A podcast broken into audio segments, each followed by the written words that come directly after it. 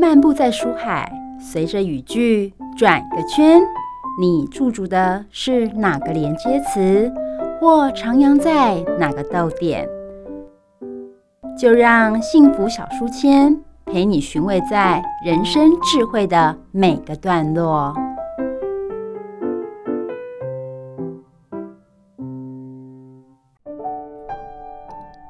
遇见是这世界上最容易，也是最不简单的事。能在人海当中搭起缘分的桥梁，是多么的得来不易。就让转角遇见你，陪你邂逅幸福的瞬间。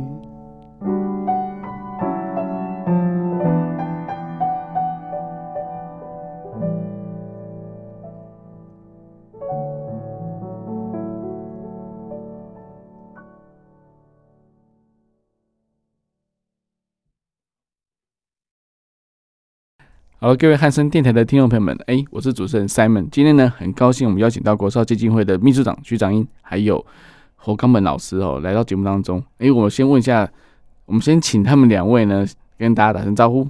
各位听众朋友，大家好，我是徐长英，国少泌尿科学教育基金会的秘书长。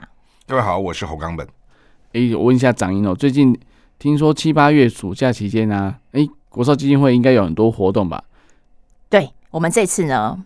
非常有趣，我们就是很感恩能够跟三峡有一个已经长达举办十八年的优质活动，而且是每次在三芦地区都是阅读的大盛事。嗯哼，从幼稚园好一直到高中生都有举办比赛项目。哇，真的？对，我们这次很呃很感谢，就是呃先社工基金会，嗯，然后还有建贤思齐基金会，嗯，还有新北市立图书馆三个主办方，嗯，他们其实在三重芦洲。已经长期生根了。十八年，如果没有疫情的话，哈，应该是已经有二十年了。哦，对，那呃，国少基金会很感谢他们这次就是跟我们一起，就是呃，因为我们是在做反毒预防的教育推广嘛，没错，然后也用阅读来做反毒，对，所以呢，刚好我们有共同一致性的目标。对，那这次呢，我们就是把这次比赛的主题定名叫做“我的情绪调色盘”。哦，比赛既然是比赛，是比赛项目是什么呢？从幼稚园的画画，嗯哼，然后一直到国小、国中、高中都有作文比赛，哦，但是每个年级要写的那个字数都不一样。当然，对对对对。然后，那另外今年我们还多增加了一个 AI 创生。哦，对，嗯，AI 创生是现在很流行的话题，没错。很多人保守派认为它会取代很多未来的工作。嗯哼，那有很多年轻人，呃，因为在外面要学这个课是非常贵的，一堂课要到两千到两千五。对，对，我们就想说透过。哎，这个活动的创新举办，嗯啊，然后让孩子们有机会，因为基金会的主要我们都是做公益嘛，对希望能够透过这个活动，让孩子们没有资源的可以免费的学习。嗯，免费学习完之后做什么呢？来比赛。哦，那比赛干嘛？有奖金，是有奖状，嗯，你知道吗？这次的主办单位先社工还有建言思齐基金会，他们说只要这次你前三名，嗯，还有优选的，嗯，做什么？他们正在把它印成一本书哇！你想想看，你的人生什么时候可以出一本书？不容易。等一下我们要访问的就是侯导演啊，他是我在高中时期就认识了，对对。所以我想说，等一下我们是一连串的。我们刚刚讲说，为什么叫情绪调色盘？嗯，主题是这个，因为主办单位想到了，其实现在在校园当中啊，虽然说我们要。宣传反毒预防，没错。那可是很多时候，为什么这些人都明明知道自己不应该做这件事情，他还是做这件事情？嗯、那终究是他觉得他自己是被放弃的，对，或者是被欺凌的。嗯哼。而我觉得我们常常都说反霸凌啊、喊口号这个东西，或者是反毒品，它实际上它是在我们的社会当中不曾消失过。嗯。那周遭的环境我们没有办法去改变，那怎么样可以把这个议题透过这个比赛能够有情绪的出口？所以呢，我们这次也特别邀请了我们这位侯冈本导演教授，好、嗯，就是身份多重的人 来帮我们，就是呃，在这个七八月的营队当中呢，嗯、我们有安排了一场讲座，嗯哼，然后让那个导演来跟现场的呃呃家长们，因为反正暑假嘛，嗯、家长很多现在课程都在安排了，对，而且。很多营队也都非常的昂贵。好，那我们想说，无论如何，欢迎你把时间让我们塞满，嗯、对，然后让你可以免费的，然后又有学习东西，然后又可以参加比赛。总之就是把孩子的暑假时间塞满，父母亲应该已经蛮开心的吧？没 错，没错。好，那所以剩下我把时间就是交给那个冈本。其实冈本是一个我我们高中就认识，是我是念华冈。他念复兴剧校，对，嗯、然后所以呢，我们在呃大学的时候。没有，我们在高中的时候，我就去参加了那个复兴剧校的国剧体验营，嗯，然后主教，然后他就非常的活跃，是、呃，对，就是很很活泼的人，然后对我们那时候就就认识，就后来我们大学的时候，我一进去，学长就到了新生的班上嘛，他说，哎、嗯。欸、学长，你我对，所以我们的缘分从那个时候就就就建立了。是是是。那我觉得他以前啊，嗯，你知道吗？是个非常讨人厌的一个学长。啊，现在还是啊。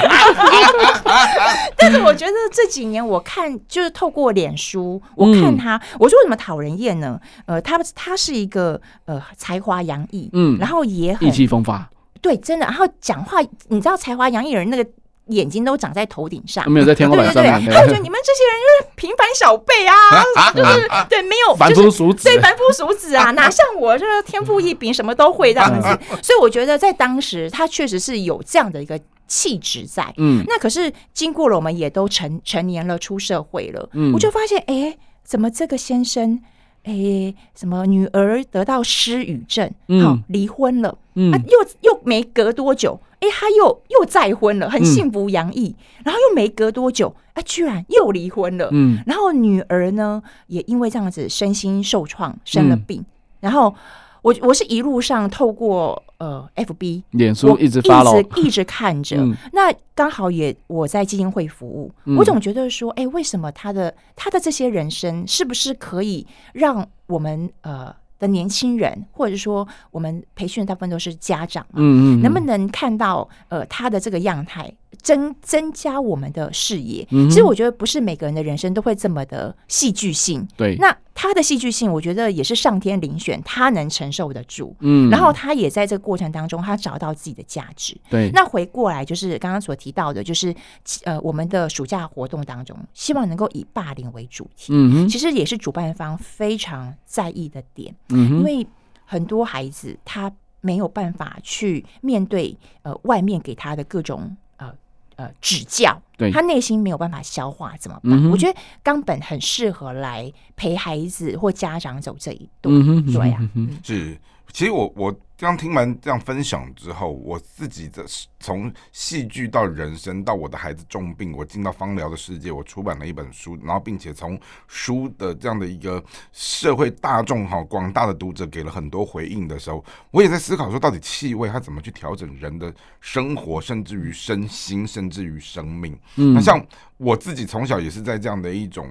呃，孤单的，然后被算是遗弃的，甚至于这样的一个很痛苦的环境当中长大的时候，我后来也是进入到芳疗世界，才知道说哦，原来气味可以调整气场，可以改换怎样的一个空间，甚至于可以调整你的身心的频率。像我后来，我特别是我从芳疗跨到香水的世界去的时候，然后我我就想，那我可以怎么样做一支香水送给我自己？嗯，然后我才发现到说，哎。我可以做一支怎么保护我自己的气场的味道。哦，后来我印象当中非常深刻，是我我我从气味当中去找到有一些这种防御性或攻击性的这一些气味的东西，然后把它酿成一瓶香水之后，我让大家不敢随便的欺负我。对对对对，这有点神棍的味道。对对对，没有，因为我觉得说，其实刚刚呃，我们之前也有问过，就是侯老师，就是导演，然后。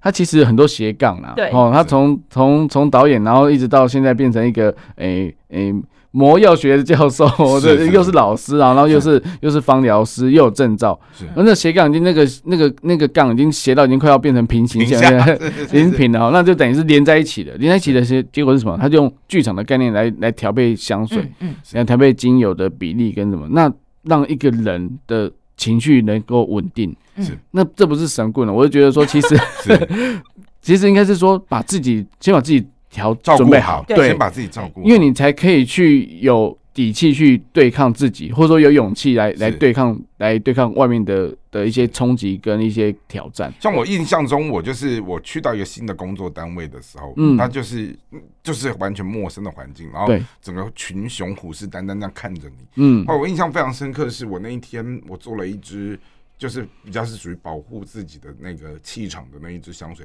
然后我进到这里面的时候，大家。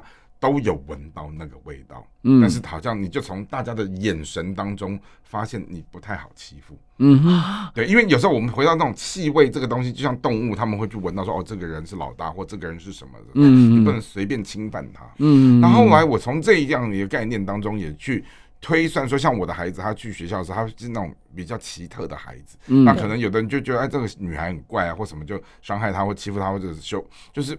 但是后来，当我的孩子他有跟我说：“爸爸，我去上学的时候，我可以带什么精油，然后当做是保护我自己。嗯”后来我我我女儿就找了一支佛手柑的味道，嗯，而那个佛手柑是一个很阳光的味道，佛手柑是一个很正能量的东西，没错。而当一个孩子他比较灰暗的时候，他涂抹了这个正能量的东西，他去嗅吸这个正能量的东西之后，他的同学居然觉得他变开朗了，嗯，然后他有笑容了，然后大家也愿意用。一种不同的态度去对待他的时候，其实并没有人家霸凌他，是因为是他改变了他的气场之后，而同学你改变了，他旁边的跟着改变。就像说，哎，我害怕我被欺负，我到一个新的地方，然后我刻意做了一支很防卫性的香水的时候，居然是大家闻到了那个味道的时候，他们说不出到底你哪里很奇怪，但是他们不敢随便冒犯你。嗯，是这样的一个原因。那因此，我也去相信一件事情，就是说，当我们人的生命当中，你可能缺少了某一种味道的时候，而那个味道它怎么去帮助你做平衡？哪怕可能是失眠，哪怕可能是那种所谓不开心，哪怕是忧郁，甚至哪怕我胆胆小胆怯，好导致我没有勇气的时候，而什么样的东西，什么样的味道可以给我们勇气？而转换到所谓的情绪调色盘的时候，我们可以从那里面帮忙怎么样去找到，去辅助自己，然后让自己重新有力量。我觉得这也是结合到这次的活动的目的。对，对啊，因为我刚刚想要说，就是刚刚掌音有介绍说，小朋友画画比赛嘛，是画画其实有很多颜色，对不对？对，是。那很多颜色其实我们可以从小朋友的画就可以知道说他的心情怎么样啊，他到底是开心的、阳光的还是灰暗的？对。那其实味道也是一样啊，就跟老师讲的一样，我就说其实味道跟跟颜色只是说颜色是眼睛看的比较明显、比较清楚，味道是可能要再深层一点，要感受。对。所以我觉得说这个活动，如果侯老师再加入的话，我相信是更能够更添色彩啊。是，其实我们以前一直都是用文字，嗯，其实文字当中，呃，要静下来。当你文字改变了我们的想法的时候，大致上我们的情绪变了，看世界的眼光也会不同。嗯，那可是改变人有很多方式嘛，刚刚所说的就是用画画也可以，用书写也可以，用气味，甚至是吃。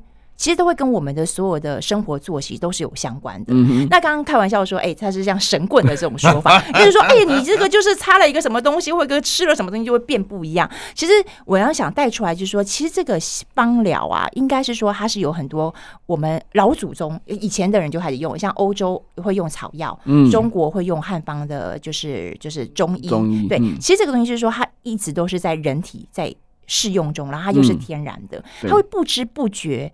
就是为我们可能，因为我们对自己情绪的察觉并没有这么的敏锐。对，有时候我们自己生气了，或者是悲伤了，因为忙碌就带过了。对，嗯、但是其实那个情绪是在我们的心中。对，那其实像刚刚我们说的，呃，会被霸凌的孩子，当然一方面他的。可能他的言行上面有待于矫正，嗯，好，可能对。那另外一个就是说，呃，可能原生家庭给的资源是不够的，导致于他也许他身上会有一些味道，嗯，或者是他生理上面在呃呃身心健康上面，他跟一般生不同，所以所谓的被会被霸凌的孩子，呃，我们我们可能会第一个想到他可能就是弱势，可是另外一个就是他可能在呃言行当中，他也需要被。被矫正，是那这个东西，我刚刚所说的察觉啊，呃，不要说是孩子，大人都不容易。嗯哼，那这个大人其实为什么政府一直强调终身学习？因为时代变化的非常的快速。是如果我们不学习的话，那个影响就是说我们的脑袋一直没有新的刺激。嗯，那没有新的刺激的时候，我们就习惯用自己原来习惯的方式去做生活。对，所以我觉得说，哎对，我想问一下侯老师，说在你的生就是生长过程当中啊，霸凌的事件就是。诶，或者说你孩子在学校有没有，就是刚刚有提到说，孩子想要一个味道来保护他自己，嗯、这种状况之下。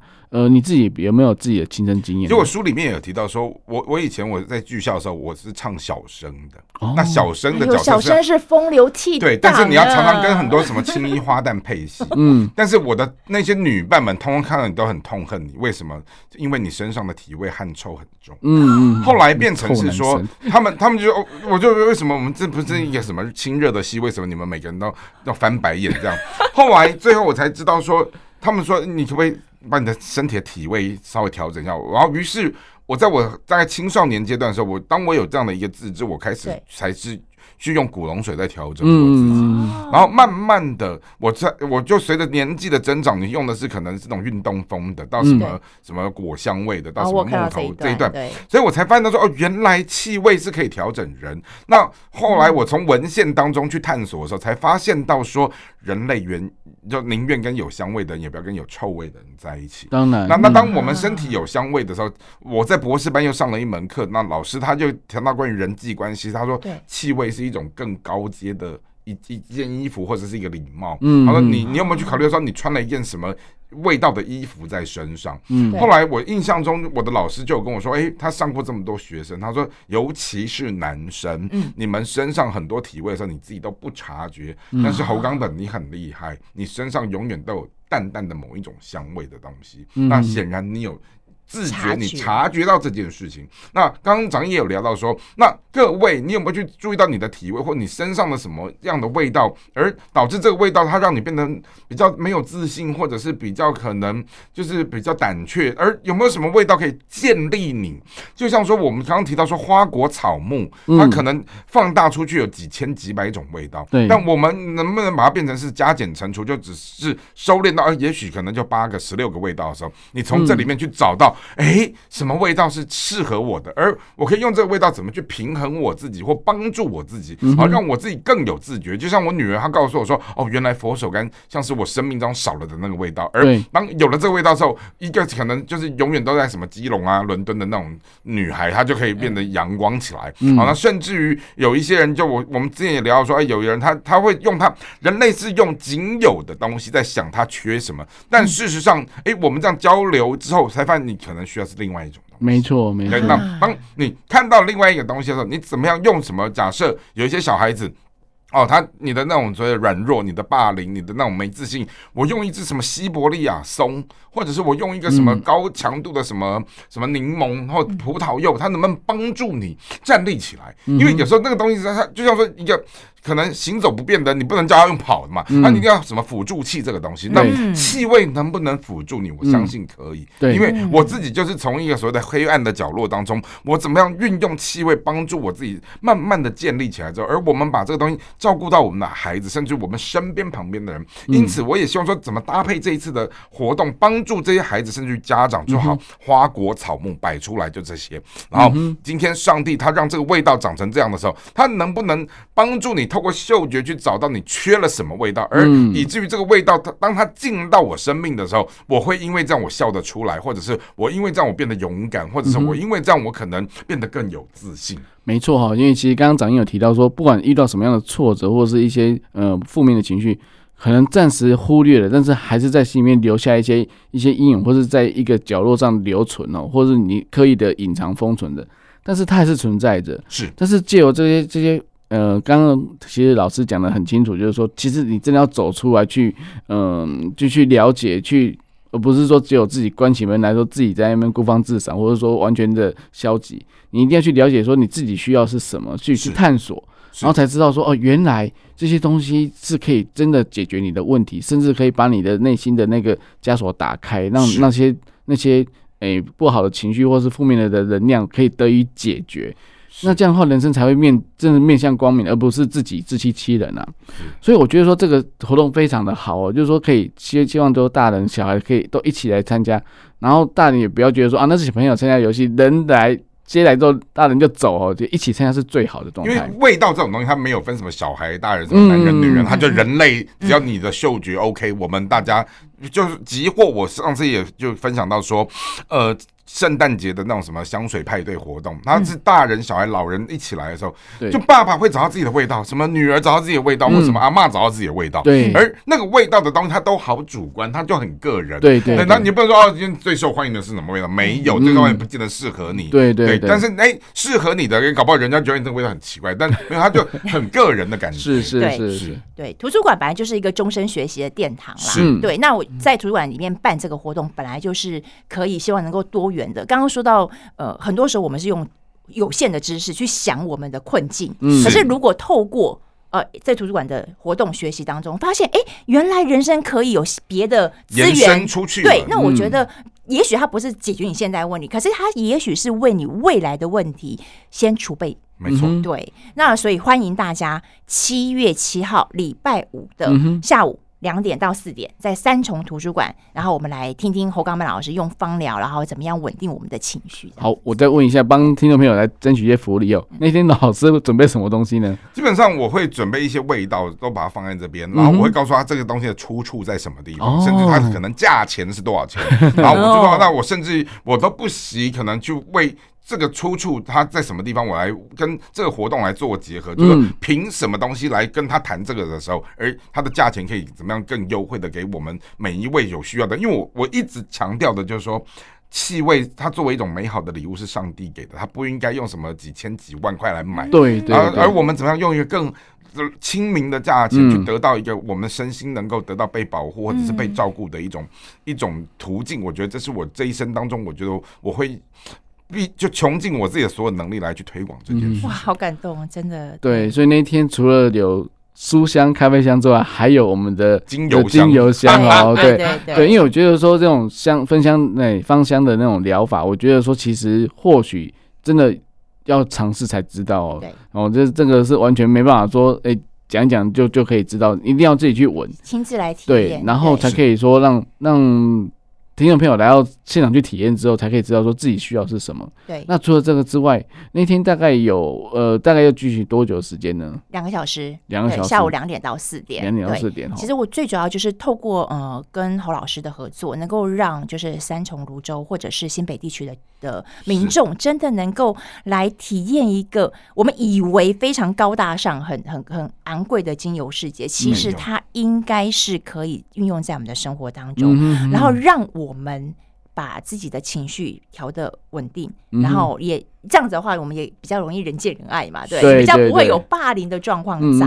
对，或者说，当我真的处于情绪低潮的时候，我应该怎么安顿自己？嗯、因为你没有办法改变周遭的人对你的样子。嗯、对，我觉得这个部分是我们希望透过这次的活动当中传递给大家。所以我我认为，就是嗅觉，它可能精油，它可能是一个嗅觉助听器或眼镜。对，就是我们怎么样去。改善它调整了以后，而就像说，我透过它调整了我自己或我的孩子，而我把这个嗅觉的，也许是助助听器或眼镜分享出去，我希望大家你们去共同的去。同步的去感受说上帝创造的这样美好的东西，嗯、而你找到你的气味，你会觉得啊，失散多年，好像你的钱包搞丢以后找到它，然后你找到那个味道的时候，你就觉得好感动。嗯、原来我失去的就是味道，而它可以怎么样帮助我，就如同说变得更勇敢，变更更有自信，变得更阳光。嗯哼哼哼，它是一个助力啦，但但是还起源还是最终是自己的想法。那但是想法不容易马上改变，嗯、所以透过其他外力的支援的时候，嗯、我觉得。也是一件很好的，没错，没错。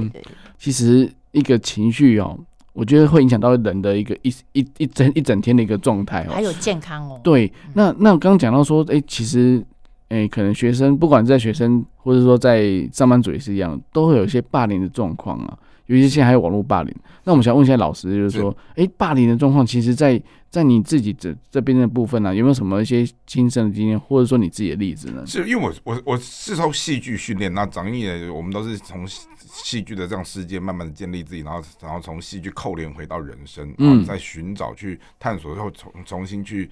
建立很多的这一些思维哈，那事实上，其实我们戏剧里面有一个东西叫做所谓的角色设定，嗯哼，就是当今天你的环境周遭的这一些什么人哦人等这样进出在你的生命的剧本当中的时候，那为什么会被霸凌，或者为什么被错待，为什么被恶待？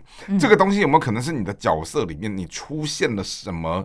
你的设定上的问题？嗯哼，比方说像我我自己在探索我自己的时候，我就在提到说，好，那我如果被防御霸凌这样的一个情况的时候，我可以怎么做？那因为我我从小我可能在一个所谓没有父母的环境，没有原生家庭的支持，然后我到复兴就要去的时候，而那是一个更大的一个团体生活，那我要怎么样在这当中去建立我不被霸凌？因为你也不是那种长得什么强壮啊，什么长得很帅啊，什么对，那那这时候就我们就回到说，好，生旦净丑，它就是一个所谓的角色的一个所谓的缩影。那我后来发现到一件事情是，哎，我这人还蛮蛮幽默的，很淘气。然后我我们有有假如说那。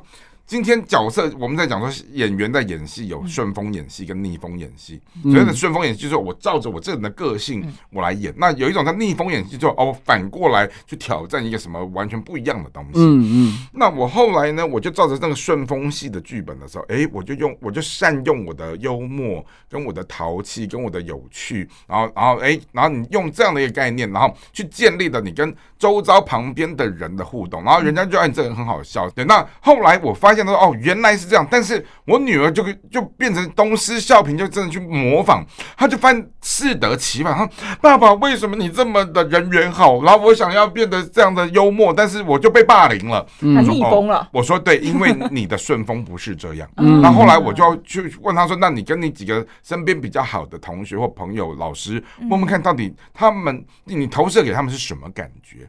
后来最后。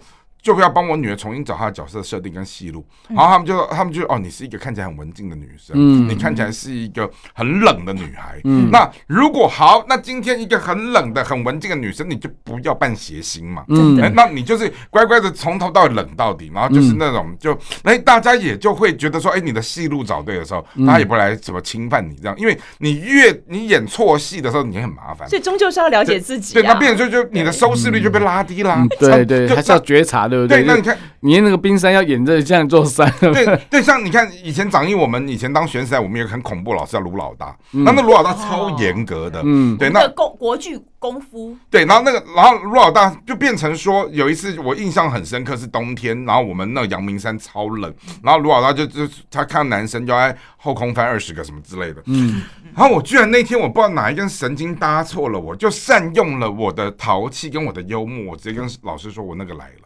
就后来老师吓坏了，你哪个来了？你娘们儿，你怎么来了？就你就看到一个非常严肃、非常正经的老师，就破功大笑。后来我我偏头痛来了，后来他老师就笑翻了，以后就整个上课的次序就整个打乱了，以后然后气氛也改变了，就后来空翻了。对，后来那时候就变成说，他说以后我有豁免权，我那来我就不用翻，其他人都要翻。那 对。就就因为因为你自己的生命找到一个独特的剧本，对，但是因为我刚刚讲说角色设定，有时候这个我们就回到关于就是我们谈到关于什么呃太极啊或易经啊，或者是气场，就你的角色设定演错戏，你明明就是一个唱什么小生，你跑去演花旦就不对嘛。对，那那你当那个东西你你不顺，通则不通，通则不痛嘛，对，就就你的戏路通了以后，基本上旁边的人也会觉得哦这样很好啊。像我有时候我就会在跟学生谈到关于这种所谓的角色设定扮演。的时候，我说啊，那各位，你们觉得侯老师演一个很帅气、很斯文、很正经的男教授，哦，老师逆风。我说你怎么可以说我逆风？逆风。他说哦，他说那那你这个就是就要演那种什么非典型的，对，所以所以后来，但是有时候这个东西又回到说，好，那学生他觉得你是一个幽默、滑稽、耍宝的老师的时候，嗯、可能有时候他们就会侵犯你。那哎，老师也会被霸凌啊。对后来我就跟他讲说，孩子们。我当你的方式是我爱你的方式，但是你要搞清楚，我虽然是个幽默的，但我不随便。嗯，后来他们就哦，原来这个很幽默、很耍宝的老师他不随便。他们就不敢再随便，就说你的什么课堂不来呀，或者作业不交啊，或者干嘛，然后去找人弄你啊？没有，那因为我们的教职，搞不好也是学生会霸凌老师啊，或同事霸凌你啊，都都有可能。对，那因此我就会告诉他说：各位回到知己知彼，你知不知道你是个唱什么戏的料？然后你就不要像我女儿，就明明就是个冰山女孩，你去演个什么谐星，找死吗？对，那同样情况，掌音就是一个啊，花瓶，你你。逆风哦，你花瓶是逆风哦，注意啦，对对。可是我觉得有时候这个东西就是好，你你找对了，那你的人生才能够知道说哦，因为有时候我们回到那个周哈里窗会去看到说，你活在这个群居的世界，不是只有你自己在看你，旁边也会有人看你是什么样子嘛。嗯。等到后来那时候我也会问我周遭的同事，哎，你们觉得我这样子耍宝幽默会不会？哦，不会。你在你身上没有违和感，但是坐在别人身上就有，刚刚好，刚刚好，这样就这样就可以了，这样子，对对对，对，是这样的一个情况。我觉得刚刚老师讲的真的很好哎，就你知不知道你自己是个什么样的角色？那有时候被霸凌的人也是不知不觉。其实对自己的察觉也很低。其实我们一直在强调说，哎，青少年应该要多学习察觉，但是发现这个不容易，因为这是一个很虚无缥缈的东西，它没有一个具象。那我们用戏剧或者是艺术的东西去做比较。夸张的具体表现的时候，比较能够抓出那一丝丝。因为我们在戏剧的世界有一堂课，就在谈到关于什么化妆啊、什么这些什么着装的东西。嗯，那我就常常这种什么服装造型设计的时候，它是戏剧很重要的一门课程。对。后来我就试过我女儿，她就是油性的、柔亮的黑色的头发，可是他们同学就是你的头发看起来很厚重、很臭啊，什么干嘛之类的东西。然后我说好来，我们就去什么美容院，把它换一个颜色，嗯，剪一个什么不同的东西，然后帮你换一个什么新的衣服，重新再出去，没有人再说他。他说：“哇，我觉得你变得很漂亮哎，你怎么改变了？只是发色改变，发型改变，嗯、然后这个爸爸了不起，衣服改变，他就不再穿那种什么看起来很朴素的东西。我爸爸只是换了更亮色的衣服给你的时候，嗯、那同样的情形是。”我自己的情况，我也会去开始去思考说，哦，你以前可能年少的时候是这样啊，中年的时候怎么样？就因为人是一个动态的过程，你不能永远都是拿那一套说，哦，我是什么林志玲，我一到七十岁还是林志玲，没有，你七十岁就变林志玲的妈妈或阿妈了，对不 对？对，所以也就是说，好，那我们今天顺着戏路改变的时候，好，要不然你就是顺风戏，找到自己，我应该是一个什么戏料的人，我就是专心的把那个东西演好，因为我刚刚讲到。团体的群居的世界，你顺了，大家旁边的人也会顺。嗯，但但是你不顺的时候，大家就觉得你这样。就像我印象非常深刻，是我以前念博士班的时候，他们那一群就是这种道貌岸然的，每个人讲话都是要让引经据典。然后我，哎、欸，你你带一点这种东西的时候，大家觉得没有违和感。可是长在出在你口就可以，可是出在其他人口中说，哦，你这个上面有什么犯？就就会有一些不好的感觉，所以我我就说，因为你你的戏路要抓对，对，那个戏路抓对的时候，你的穿着、言行、说话，甚至于那个里面都是要回到很里头的东西里面去做的时候，然后你才能够慢慢内化到里面去，这不是一件容易的事。所以因此，各位青少年或家长或什么，你们有没有去认真去照照镜子，然后去了解、洞察自己，以及你有没有去透过整个大的戏剧如如人生的世界？大家怎么看待？他们觉得你是个什么样的人？报告老师，在我们每次的志工训练或者是各种活动当中，其实我发现大家对于自己，不要讲说是孩子，大人、大人、成人都对自己不是这么的了解。是，你看，你就不了解你自己啊？你还觉得自己是花瓶？你从来就不是好吗？感谢感谢谬赞，但我想替观众朋友问的是说，不是每一个人都有机会在他的生命求学过程当中受过艺术的恩泽，无论是绘画艺术或舞蹈，那或也不是每个人都有一个这样子的侯导演当爸爸，可以去协助自己的女儿做造型的改变。那有什么方式？就是呃，我们现在在听的听众朋友们，也许你可能这时候有一些。困扰或情绪上想不开的，有什么方式可以让自己有解方？其实你知道，我们谈到能量这个东西，它其实散就生活当中处处都是能量。对，那那当我们在看能量的时候，哎，搞不好你换衣服啊，对不对？我刚刚就讲，我我女儿可能平常穿黑的就被霸凌了，哎，她穿成什么什么水蓝色，大家喜欢你啊，哎，头发黝黑被霸凌，哎，她换个什么粉红色的头发，大家爱你的不得了。嗯那同样，我我我在职场上就看到有一些那种什么理工男同。事啊，每天穿什么什么白白衬衫，就觉得你这个人感觉好像苦命。哎、欸，他那天突然穿粉红色的衬衫，我说哇，你变帅了。哦呦妈！哦，只是因为他穿了一件更亮眼的。所以，所以我们就提到说，关于有时候那种什么，他们在那种算命玄学，他说你你穿什么颜色的衣服也是能量哦，是是，好，甚至于你身上喷什么香水，那也是一种能量哦。嗯，对，那所以也就是说，我我们在穿搭，或者是我们在整个。造型的改变的时候，以至于我内化到我里面，我的说话，对。我的态度，或者是我就是冰山美人，我就不要去演谐星啊。然后我天生就是谐星，你让我去演那什么男一就不像嘛，对不对？对，所以我们就说怎么样找到对的这个自己的戏路的时候，那你回到群居的社会里面去，你顺了，人家旁边也觉得顺的时候，那就大家天下太平。所以，所以我就说，在这么强大的那种巨象霸凌的环境里面，我们怎么生存下来？我居然只是用的是哦，我天生幽默啊、淘气啊、机灵、反应快，然后我就顺着这个戏路走的时候，哎，居然我就跟我的一个魔王老师说，我那个来了，就老师也觉得 OK 啊。所以，所以这也就是说，好，那我以我自己或我以我的女儿，她就是一个冰山美人孩子的时候，好，那你冰山就冷到底。然后大家搞不好也还喜欢你这样的东西，嗯嗯，对，他说哦，那他他这人就这样，因为你知道人类是很有趣，是你你你建立了这个风格久了以后，大家说哦，他就是这样，那就接受了，对，接受，对，是这样子。哎，这个老师讲的这个观点真的非常有趣。其实我我觉得霸凌真的是无无所不在，即便是我们自己的孩子在求学过程当中也会，那我就会用我的方式去告诉我的孩子该怎么做。后来我女儿就跟我回答一句。那是你，不是我。我要用我自己的方式，就像回应老师说的角色设定，他很清楚他自己的样态，嗯、就是他用他这样态去做去做表示。嗯、哇，这个霸凌事件，但是还讲到能量的部分啊，是就是你这个讲话那么大声啊，那那个能量就那么强。那那冰山美人讲话就是气若游丝啊，或者是比较温文儒雅的人，那怎么怎么 怎么怎么怎么办呢？因为不是你，就像我刚刚我我说的嘛，我女儿也也曾经在学求学过程当中面临同才人际关系的问题，就是她自己找到解方。那不是每个人都是。只能用一套方法。是是是。那我想说，嗯、那如果你们换换个角色，我我应该这么讲，就是说，我的女儿她当她是一个冰山女孩的时候，那她也就自然不会话多，但是她可不可以在关键时刻她展现笑容？嗯或关键时刻，他可能跟你过去说声生日快乐，恭喜你。哎，那个东西会瞬间是加倍，对不对？对，就瞬间加倍。因为后来我女儿，我女儿，我后来跟她讲说，你虽然这个样子适合演冰山美人，但你有没有注意到一件事情？是一旦你笑起来的时候，旁边的人会融化。嗯，然后你要把笑容当做是一种关键时刻打出来的王牌跟武器。一旦你觉得怎么的时候，你就只要笑。大家就会忽然间觉得变温暖，或现场的气氛会改。连连他都连他都笑了，对不对？就连他都笑了。你看爸爸很心机，对不对？我跟老师聊天实在是太快乐了，对对对。因为我觉得就是。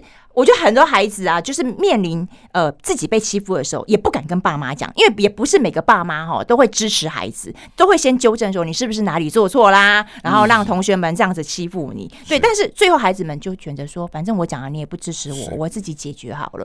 那另外一种是讲了以后，爸妈的那种主导权过于强烈的，就来来来，谁欺负你？爸妈出门了，来来来，对对。那那那小孩就会说，妈妈你你你不要来，我跟你讲，我只是说我想要抒发一下自己的情绪，但没有叫你要。出面处理，所以我觉得我们在整个这个活动的设计当中，真的还是回到说，我们无法改变别人，无法改变环境，嗯、但我能够调整我自己。嗯，对，是是是，所以因此就是说，我们回到戏剧，它既然能够跟生活做穿越的时候，对、嗯，它很多时候是一通百通。就像我用导演的场面调度，我搞懂了方疗，嗯、那我们如何用？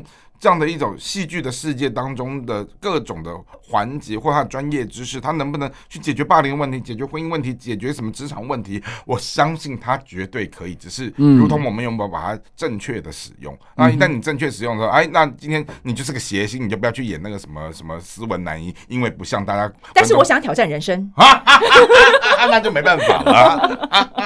对对对，人生角色可以有很多种啊，先但是一定要先认清楚自己之后再挑战逆风。没错。对对，所以刚刚讲到就是认清自己，认识自己哦。因为借由这个活动，嗯、小朋友小朋友画画，嗯、哦，用挑了颜色，他就可以知道他自己喜欢什么颜色。还有写作文，对，那写作文也是啊，写写字文字就是在跟自己对话嘛。还有 AI 创生，对，那其实都是把自己的想法灌注在里面，然后用成果的方式来表现出来。透过媒介，那家长也可以知道说自己孩子在想什么，在现在的心情是怎么样。是没错，因为有时候这个东西我们讲关就提到说关于人跟人之间角色的设定的时候，哎，会凝固。对，但是可能在凝固过程中，原来我妈妈其实可以像一个朋友，嗯、或者原来我爸爸其实这么好笑。透过活动吧，对，透过活动。那对后，来那时候我女儿也是跟我讲说，爸爸。她说：“为什么你跟你的同才在一起的时候，我就觉得你变青少年；可是你跟我在一起的时候，我就觉得你好严肃。”嗯，对。那同样其实他他就会觉得说，哦，他他蛮喜欢出席爸爸的同才的场合，是因为他想要看到爸爸很有趣的样子。这这有意思。对，这到底是是谁的问题？对，应该可能是我的问题吧。但我已经很努力了。他像那天我就问我女儿说：“哎、欸，你你这样从小到大、啊，虽然是单亲，但是你爸爸没给你什么太多童年伤害？他基本上没有很严重。我说为什么？他说虽然你的嘴很贱，但是你很幽默，所以你的幽默化解了你的很贱。然后我也觉得被你这样骂一骂，感觉还蛮好笑的这样子。但他这样，他从那个所谓的笑闹当中，他他去调整了他自己。是，没错没错，要幽默，但幽默不是人生的标配。是，他他可能就是要经过。观摩、训练、模仿这样子，是是是。刚刚讲的很好，女儿很聪明，因为私下的时候就是妇女，把你丢到一个就是你同才的时候，你就不能用妇女的角色带她。所以各位听众们，无论你是青少年还是父母，我觉得透过一个好的活动，去让亲子之间制造话话题跟回忆，我觉得这个暑假的活动一定要来参加。是是是，好哦。那哎，今天我们节目就像先到这边哈，那我们下次再见喽。拜拜，